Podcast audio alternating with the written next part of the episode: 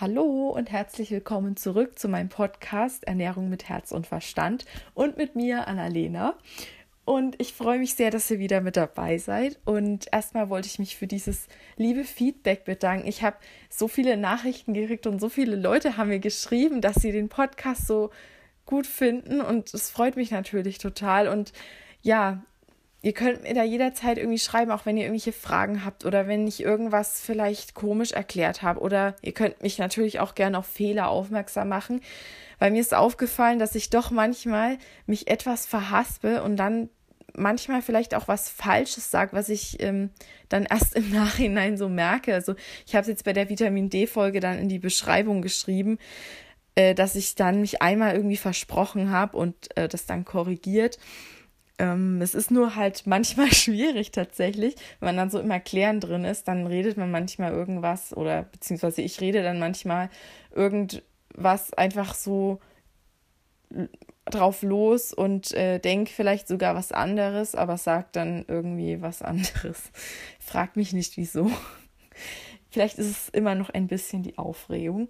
Ich hoffe, ihr verzeiht mir, aber ich bin auch immer für konstruktive Kritik offen. Ich bin ja auch jetzt noch ganz am Anfang. Ich habe das vorher jetzt auch noch nie gemacht. Also reden tue ich schon immer gern und ich texte auch Freundinnen. Grüße gehen raus.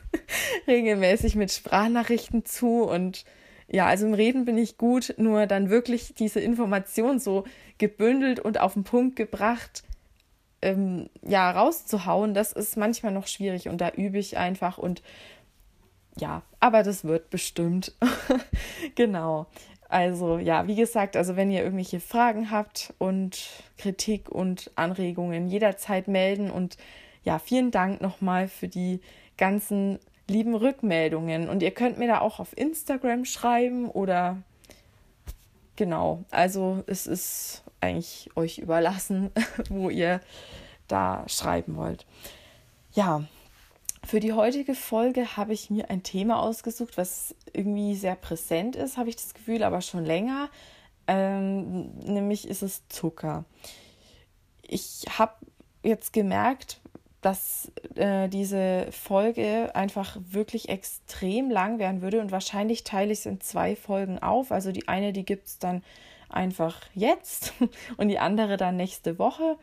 Und im ersten Teil würde ich einfach insgesamt über Zucker erzählen und äh, wie der verstoffwechselt wird, was es für Zuckerarten überhaupt gibt, was es für Kohlenhydratarten gibt, warum langkettige Kohlenhydrate vielleicht irgendwie vorteilhafter sind als kurzkettige und was der Unterschied ist zwischen Glucose und Fructose und ja, wie das einfach insgesamt auf den Körper wirkt und wie das da verstoffwechselt wird, damit ihr mal so ein Grundverständnis einfach habt und damit ihr so einen groben Überblick habt, damit ich dann in der nächsten Folge darauf aufbauen kann. Es gibt nämlich sehr viele Studien zu Zucker und auch äh, wie der generell wirkt auf die Gesundheit und auf die Psyche.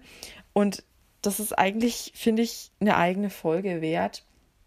Und deswegen gibt es heute jetzt erstmal so den Informations- und Wissenschaftsteil.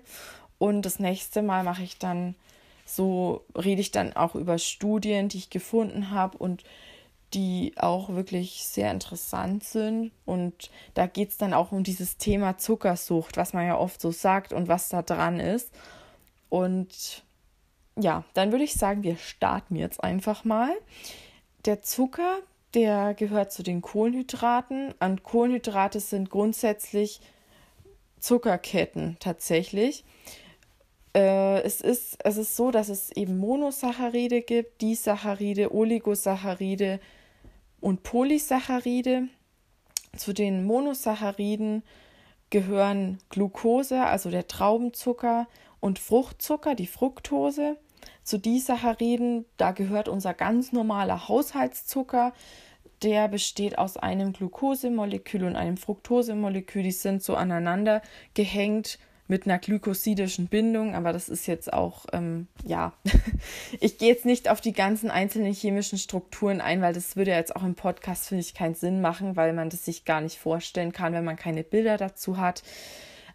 Aber ist, ja, trotzdem ja ganz interessant, denke ich. Und der Milchzucker, die Laktose, die kennt ihr wahrscheinlich alle, da kann man ja auch eine Intoleranz haben. Das besteht aus einem Galaktose und einem Glukosemolekül und der Malzzucker, die Maltose, das wird auch beim Bierbrauen eingesetzt oder auch manchmal irgendwie in Brot zugesetzt. Das ist ähm, Glucose und Glucose, ganz einfach eigentlich. Dann gibt es noch Oligosaccharide, das sind quasi bis zu zehn einzelne Moleküle aneinander gehängt, also bis zu zehn Monosaccharide. Das sind zum Beispiel die Stachyose und die Raffinose. Und die Polysaccharide, das ist dann wieder eine relativ wichtige Gruppe. Also diese Oligosaccharide sind auch ähm, in Lebensmitteln drin, wie Getreide zum Beispiel. Aber die Polysaccharide, die Stärke, die sagt euch sicher allen was. Das ist in Kartoffeln zum Beispiel drin. Da gibt es dann die Amylose und das Amylopektin.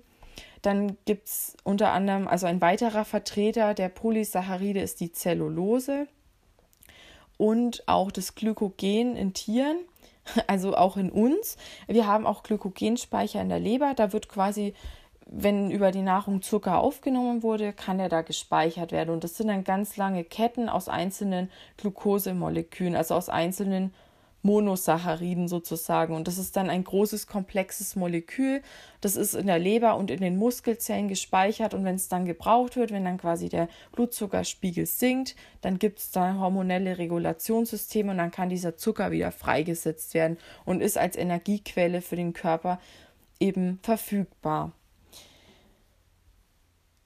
Ja, Fructose und Glucose, die haben beide auch dieselbe Formel, äh, nämlich C6H12O6.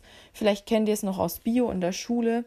Also die Photosynthese und so hat da ja auch damit zu tun. Also deswegen, das ist diese Formel. Und Glucose und Fructose unterscheiden sich trotzdem in ihrer Struktur, weil die Glucose ist nämlich eine Aldose, also da ist eine Aldehydgruppe an dem Molekül dran und die Fructose hat eine Ketogruppe und deswegen ist es eine Ketose. Und das ist die, der einzige Unterschied. Also sie haben quasi die gleiche Summenformel C6H12O6, aber sie sehen unterschiedlich strukturell aus. Deswegen heißen sie ja auch verschieden. Und ähm, genau.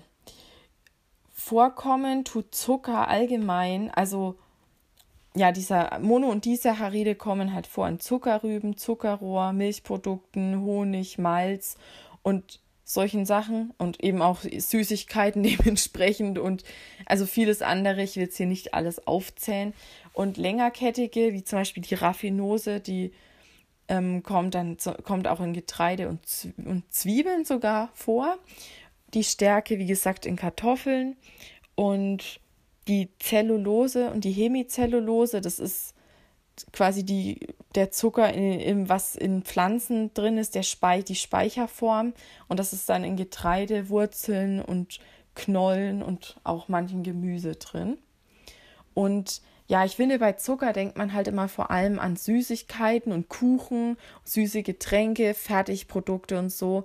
Es ist aber auch sehr oft einfach in vielen Lebensmitteln drin, wo man es einfach nicht erwartet. Also zum Beispiel in so Fertigsuppen oder in Brotaufstrichen oder teilweise auch in diesen Kidneybohnenkonserven. Das finde ich total komisch, weil in Kichererbsenkonserven ist ja auch kein Zucker drin.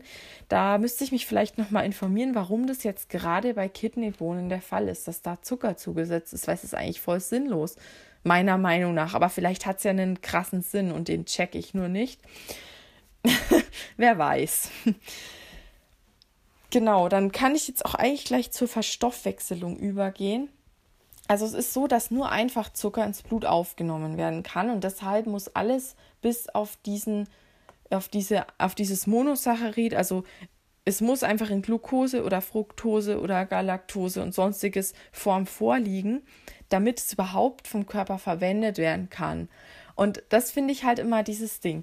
So, es ist, wahrscheinlich würde es jetzt wieder ein kleiner Exkurs, wenn Leute so sagen, ja, ähm, Zucker ist schlecht und ähm, ja, ess lieber Vollkornbrot. Und natürlich, sie haben recht, weil da ist es eben so, dass da ganz viele langkettige Kohlenhydrate drin sind in Vollkorngetreide, Hülsenfrüchten, Gemüse und so weiter. Und diese langkettigen Kohlenhydrate, die brauchen natürlich erstmal länger, bis sie überhaupt aufgespalten werden. Und wenn die dann quasi im Verdauungstrakt aufgespalten werden, dann braucht es einfach länger Zeit. Und dann kommen die Moleküle, die Glukosemoleküle, die einzelnen, werden dann natürlich halt versetzt aufgenommen. Also ich hoffe, man versteht jetzt, was ich meine. Also das wird einfach dann so zeitversetzt aufgenommen und es verzögert die Verdauung einfach. Aber im Endeffekt was im Blut ankommt, ist immer das Gleiche. Es ist immer Glucose, Fructose und so weiter. Und das finde ich eben das Wichtige zu wissen. Es ist alles das gleiche Molekül. Also man könnte jetzt sagen, Zucker ist Zucker, weil jedes Zuckermolekül sieht gleich aus. Und das, was im, im Vollkornbrot drin ist, dieses einzelne Monosaccharid, was an dieser langen Kette dran ist, sieht genauso aus wie das, was man im Haushaltszucker zu sich nimmt. Aber der Unterschied ist halt einfach, dass es langsamer verstoffwechselt wird. Und natürlich muss man auch wieder das gesamte Lebensmittel sehen.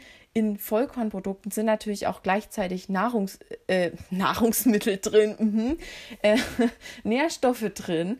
Und ganz viele andere, also auch ähm, viele Ballaststoffe und auch einige Mineralstoffe und sonstiges. Und es macht natürlich einen kompletten Unterschied, ob man ein ganzes Lebensmittel verzehrt, wo noch sehr viel anderes außenrum ist, oder ob das halt nur jetzt purer Zucker ist. Aber ja, wie schon gesagt, das kann in der Form, in der langen Kette eh nicht ins Blut und deswegen muss es sowieso zu Glucose verarbeitet werden ja, das wollte ich jetzt nur mal kurz dazu sagen. Es komm, ich komme dann da auch später nochmal dazu, weil ich jetzt nämlich nochmal genau darauf eingehen möchte, wie überhaupt die, der Zucker im Körper verdaut wird. Das ist wahrscheinlich auch wieder so Bio achte Klasse oder so. Aber hm, naja, es ist ja ganz gut, das mal so vollständig zu haben und vielleicht auch nochmal eine kleine Wiederholung. Ja, Genau, nehmen wir mal an, wir nehmen wieder das plakative Beispiel. Du isst ein Brötchen oder ihr esst ein Brötchen und ihr kaut es und irgendwann wird es süß. Aber so lange kaut man es meistens nicht, ne? Man sollte öfter kauen. okay, nein, egal. Ähm, genau, also im Speichel ist die Alpha-Amylase drin.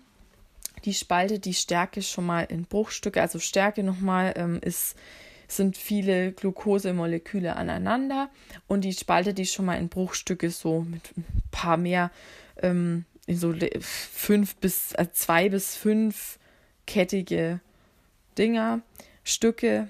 Dinger ist so ein richtig professionelles Wort dafür.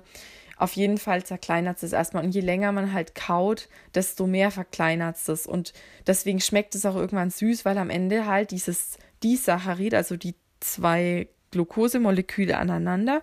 Wir erinnern uns, die Maltose übrig bleiben, dann schmeckt es halt süß. So, äh, im Magen passiert nichts weiter. Also da wird die Amylase nämlich ähm, aus dem Mund, wird durch das saure Milieu im Magen zerstört. Also da ist ja ein pH von 1 bis 2. Und da wird diese Amylase zerstört. Da verfindet also keine Kohlenhydratverdauung statt.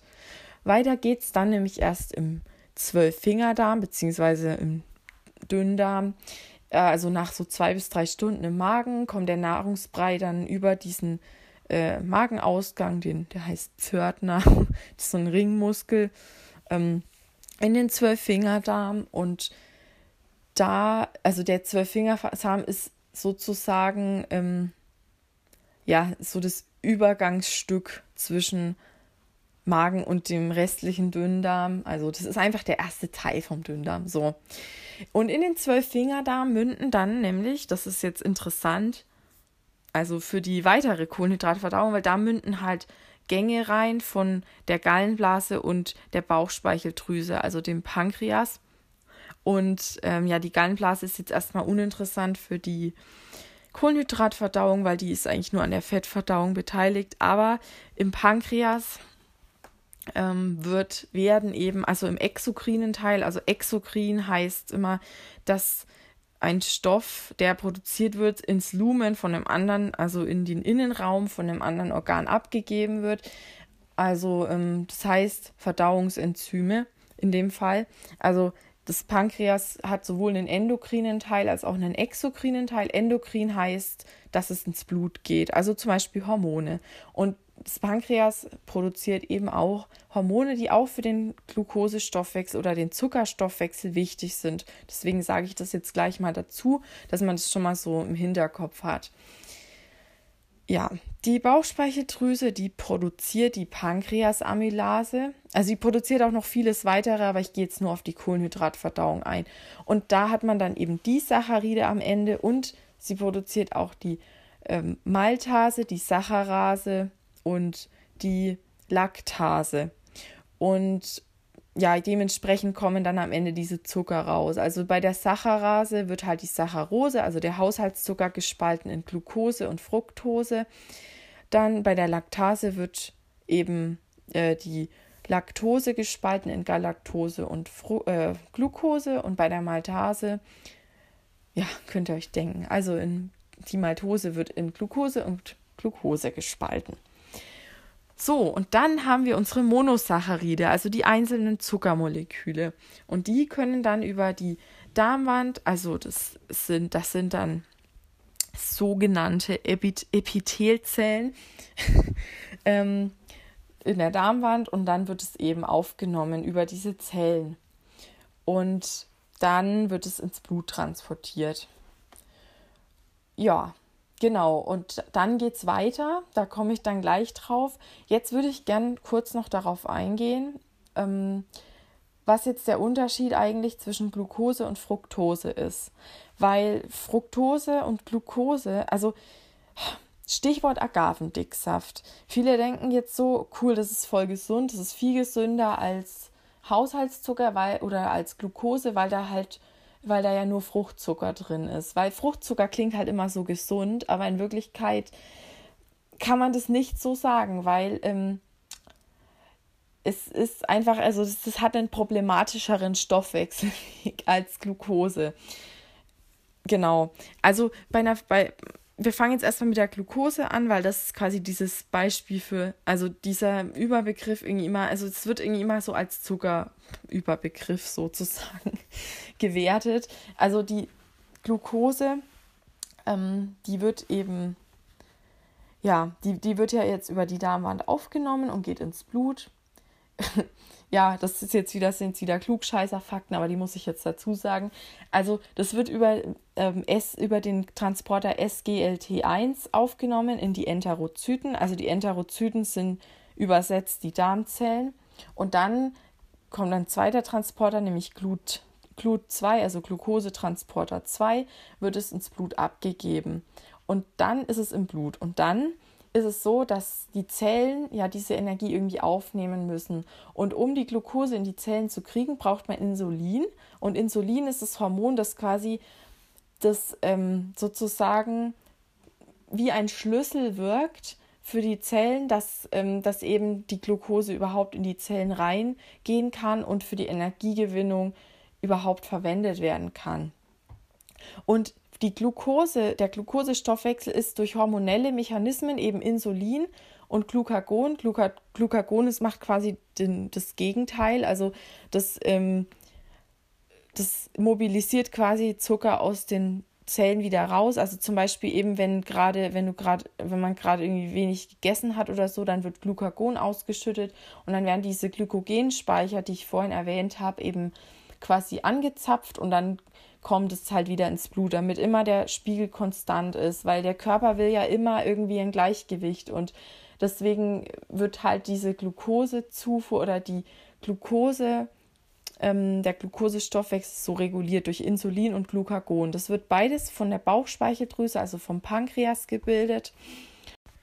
Und ich möchte jetzt einfach noch mal näher auf Insulin eingehen, weil ich habe immer das Gefühl, dass es so verrufen ist und dass jeder immer so Insulin als Feind sieht. Und genau, ich möchte einfach nur mal jetzt neutral erzählen, was es eigentlich halt im Körper macht und warum das da ist und warum das gar nicht so schlimm ist. Also Insulin ist ähm, ein Peptidhormon, also das heißt, es ist aus Eiweißen aufgebaut und es wird in den Beta-Zellen gebildet von der Bauchspeicheldrüse und diese Zellen, die befinden sich, das nennt man so in den Langerhansinseln. Und von diesen Inseln leitet sich eben auch dieser Name Insulin ab. Und Insulin kann eben den Blutzuckerspiegel senken, indem es die Körperzellen dazu anregt, Glucose aus dem Blut aufzunehmen.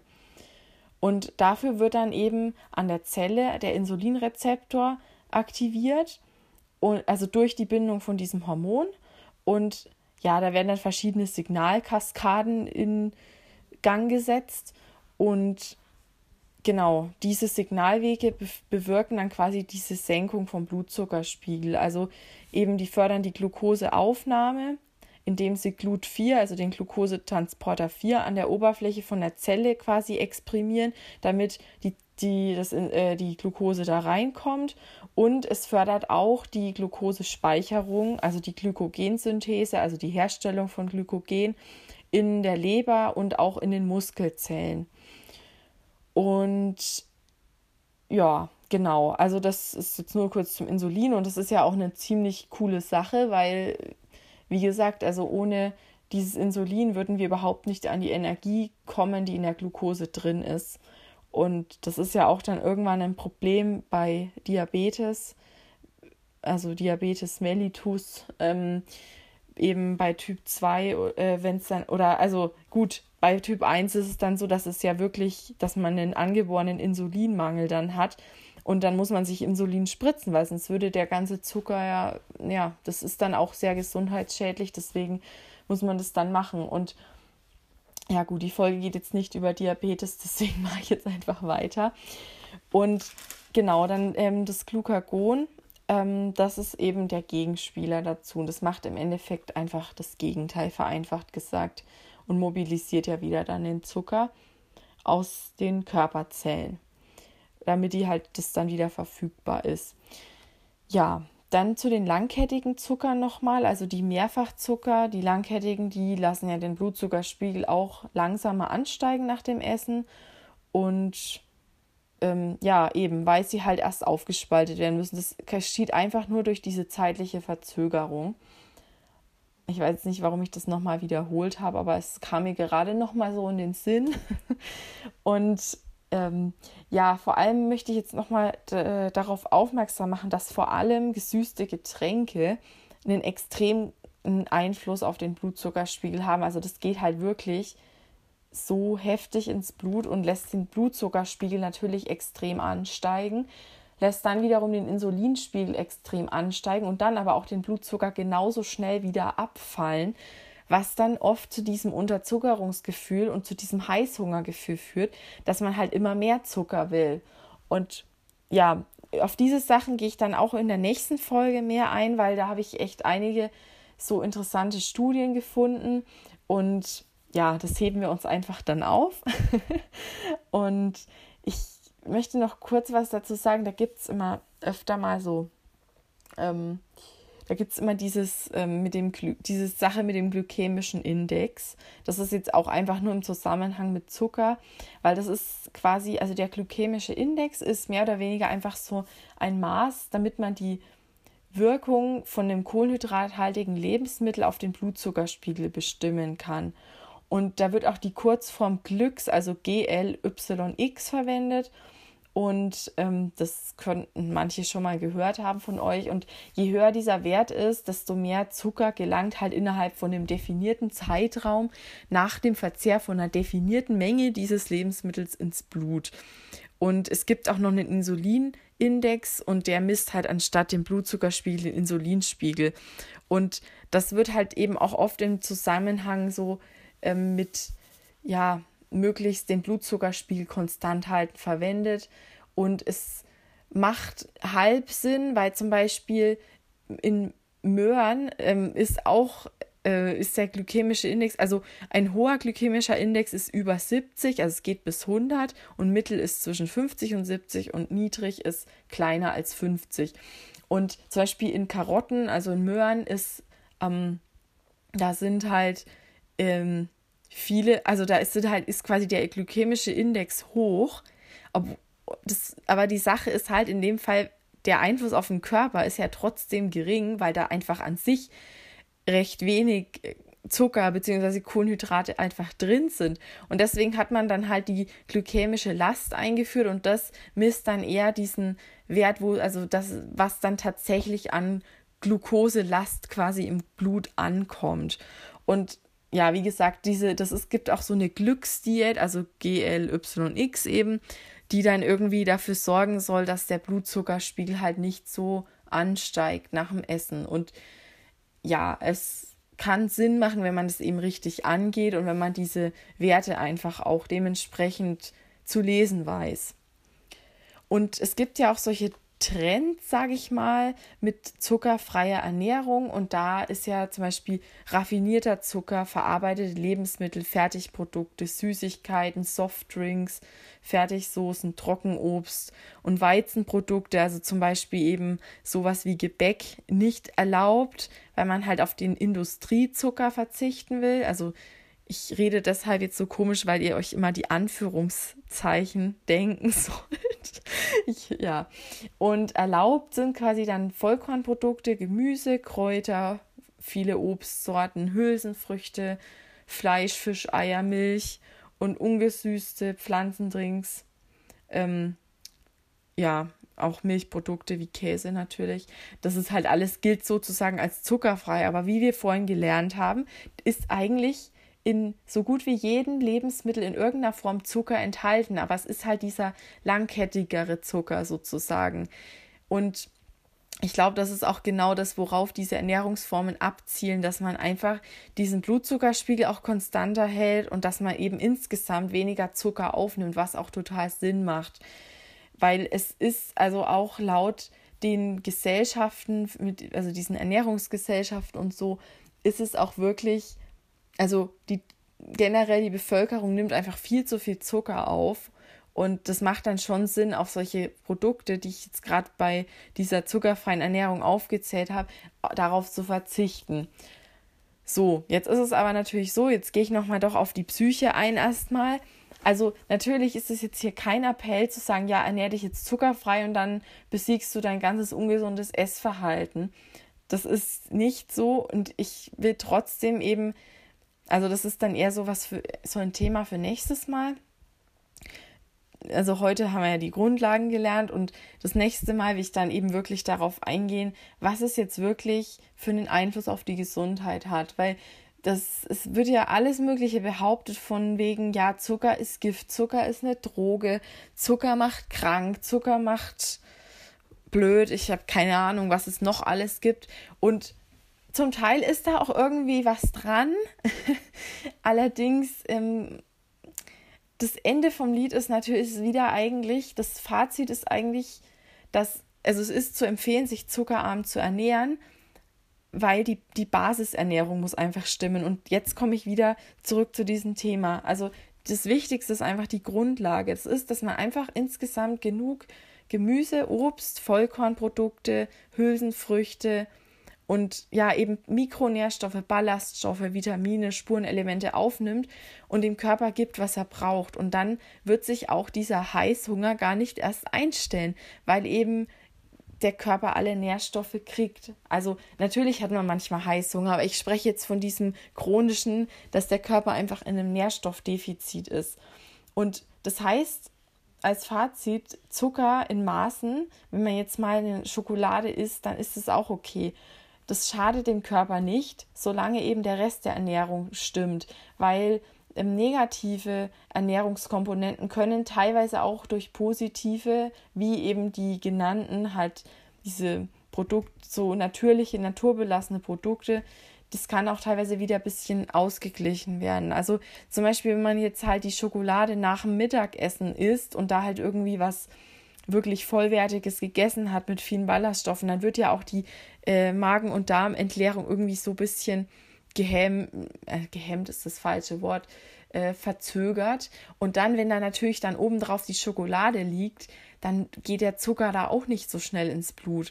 Und das sind halt alles so Feinheiten. Und ja, eben, ich, ich habe es auch schon erwähnt, glaube ich mal, ja, ich finde, man muss einfach wirklich, also auch gerade mit dem Thema gestörtes Essverhalten, ich sage immer das Wort Essstörung so ungern, weil das so böse klingt. Das, natürlich ist es echt mm, nicht schön, aber also das auch ja ähm, davon betroffen zu sein.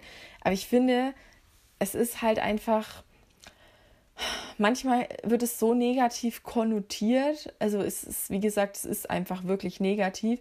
Aber ich meine, die Frage ist halt, wie kommt man da wieder raus? Indem man immer nur sagt, boah, dies, dieses, diese Kack, äh, okay, jetzt keine Schimpfwörter hier sagen, aber dieses, ähm, soll einfach nur alles weggehen und es ist, es ist alles schlecht und ich leide drunter und ich will, dass es einfach nur weggeht und ja, ich kann es ich kann's echt gut verstehen, nur es ist halt irgendwie, so blöd es klingt, besser lösungsorientiert zu denken.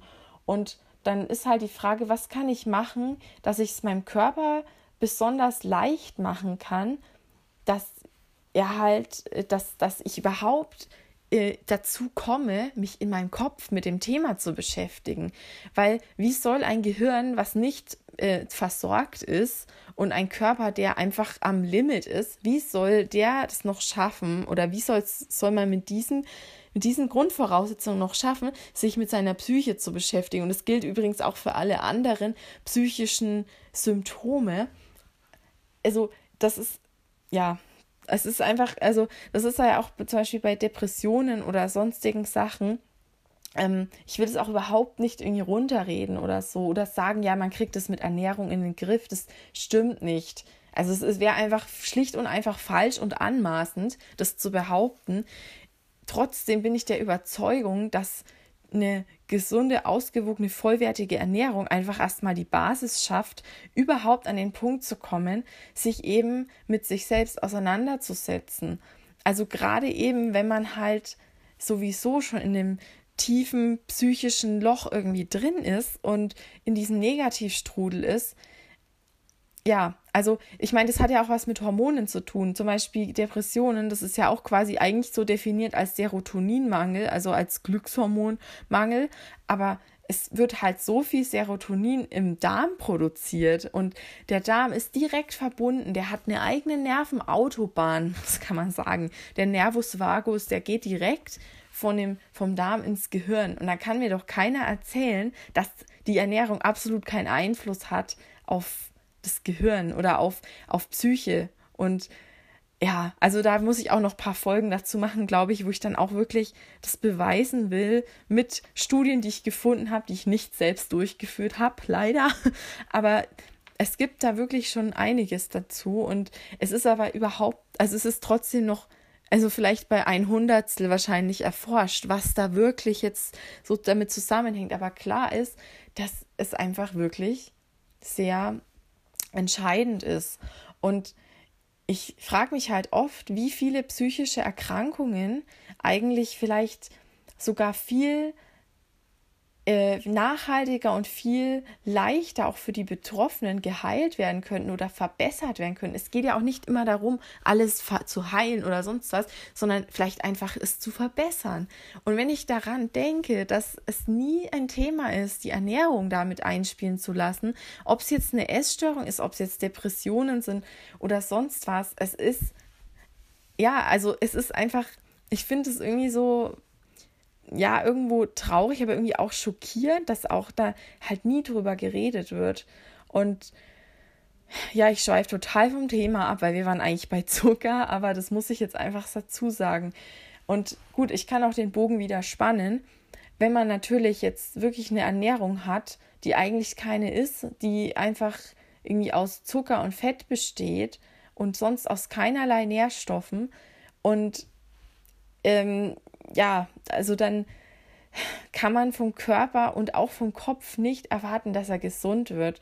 Und dann, ja, wird es einfach schwierig. Und ja, also gut, jetzt bin ich eh im Reden drin, jetzt sage ich das auch noch dazu.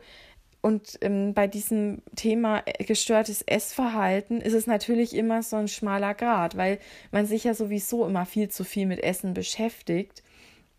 Nur ähm, essen müssen wir sowieso immer, das ganze Leben lang. Und das ist genau das Schwierige daran, weil man einen Umgang damit finden muss, mit dem Essen an sich. Aber das ist ja immer in zwei Komponenten aufgeteilt. Es ist ja einmal dieses Essensproblem wirklich, dass man einfach verlernt hat, wie man, also man hat ja gar keinen Bezug mehr zum Essen. Und dann ist ja diese ganze andere, diese emotionale und psychische Komponente.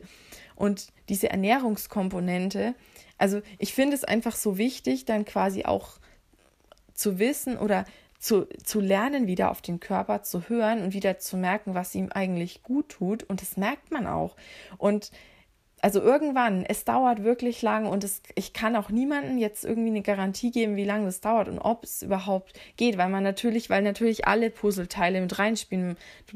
Ihr braucht da auch das richtige Mindset und den richtigen Mindset. so, ja. Okay.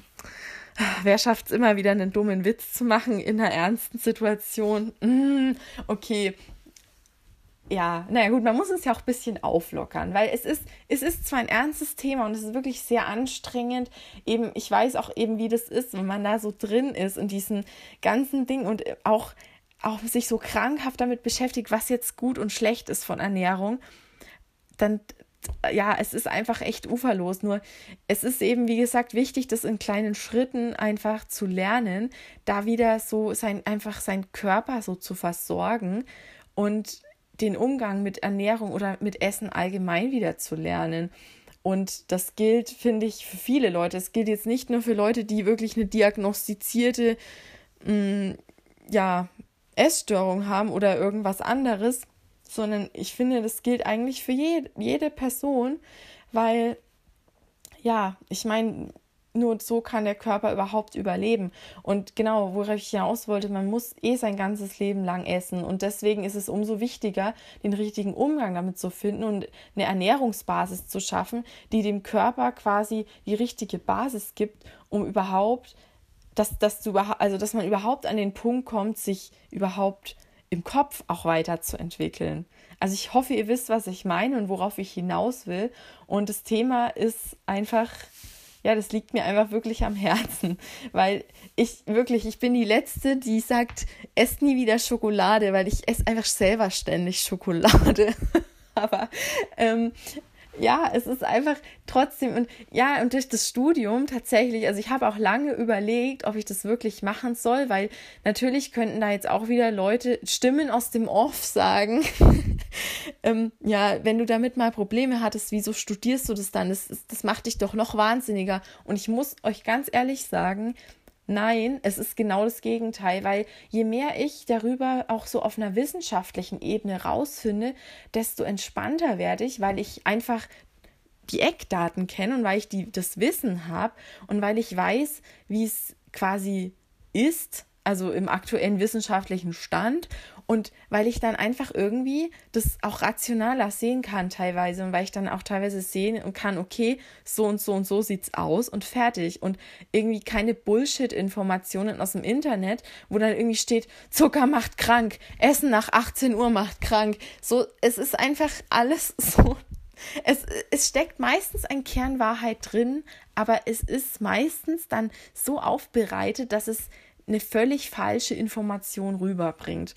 Und ja, falls ihr Lust drauf habt, kann ich auch gerne mal so eine Folge machen, wo ich über so gängige Mythen rede und äh, wo ich dann darüber aufkläre, was davon jetzt stimmt und wo der wahre Kern ist und wo nicht. Das können wir auch sehr gerne mal machen. Oder auch allgemein, ja, könnten wir eigentlich auch mal so eine, das fände ich auch cool, glaube ich, so eine Folge, wo ich wo ihr mir eure Fragen stellt und ich beantworte die dann. Ähm, ja, da werde ich wahrscheinlich dann echt auf die Probe gestellt, weil, also alles weiß ich natürlich auch nicht. Also das gilt auch immer generell, wenn ich hier irgendwas Falsches erzähle oder so, dann sagt mir das gerne, weil es ist, es ist erstens ändert sich ständig irgendwas im aktuellen Stand, also auch so in der Forschung und so. Und zweitens kann ich auch nicht jede Quelle, die es irgendwo gibt, lesen und finden und äh, hab vielleicht und übersehe vielleicht auch mal was oder ich formuliere irgendwas komisch und es kommt falsch rüber. Also ja, wie gesagt, ich gebe mein Bestes und ähm, ich hoffe, dass es dann doch auch alles stimmt, was ich sage. Also ich tue das nach bestem Wissen und Gewissen. Und jetzt bin ich völlig abgeschweift. Ja, ich hoffe, die Folge war jetzt schon mal ähm, einigermaßen informativ und hat euch so eine Grundlage zu Zucker und Kohlenhydraten gegeben. Und in der nächsten Folge geht es dann wirklich ja an das wirklich noch interessantere, finde ich, eben an diese Studien und also da nur mal ein kleiner Ausblick. Also es geht vor allem auch so, es geht auf die insgesamte Gesundheit, welchen Einfluss da ein hoher Zuckerkonsum hat. Und es geht auch darum, ja, welchen Einfluss dann speziell auch Fructose hat. Ich glaube, das habe ich dann vorhin doch nicht so genau erzählt, wie ich es wollte, aber das ist gut, weil das das nächste Mal dann kommt. Da gibt es nämlich auch ein paar Studien, die sehr interessant sind. Und es geht auch um das Thema Zuckersucht. Und ich glaube, das ist ziemlich interessant. Auch eben gerade im Hinblick auf ähm, gestörtes oder suchtähnliches Essverhalten. Also ich, meiner Meinung nach, ähm, gut, also ich kann jetzt nicht so von wirklich Magersucht reden. Natürlich ist es auch eine Sucht. Aber ähm, ich kann eher so von den anderen ähm, Formen reden, wo man einfach wirklich manchmal das, einfach das Gefühl hat, man kann überhaupt nicht mehr aufhören zu essen. Und das hat eben auch Gründe, die tatsächlich körperlich und hormonell begründet sind und wo manche Leute einfach mehr drauf anspringen anscheinend und ja, das Belohnungssystem und so weiter. Und das äh, kommt dann in der nächsten Folge alles. Und vielleicht nehme ich auch noch mit rein, welche, welchen Einfluss übermäßiger Zuckerkonsum auf die Darmflora hat und was die Darmflora dann wiederum mit der Psyche zu tun hat. Ach, das könnten wir machen. Das ist eine gute Idee. Dann nehme ich das auch noch mit rein und ja, dann äh, bis zum nächsten Mal. Ich freue mich auf euch. Und ja, genau. Bis dahin. Tschüss.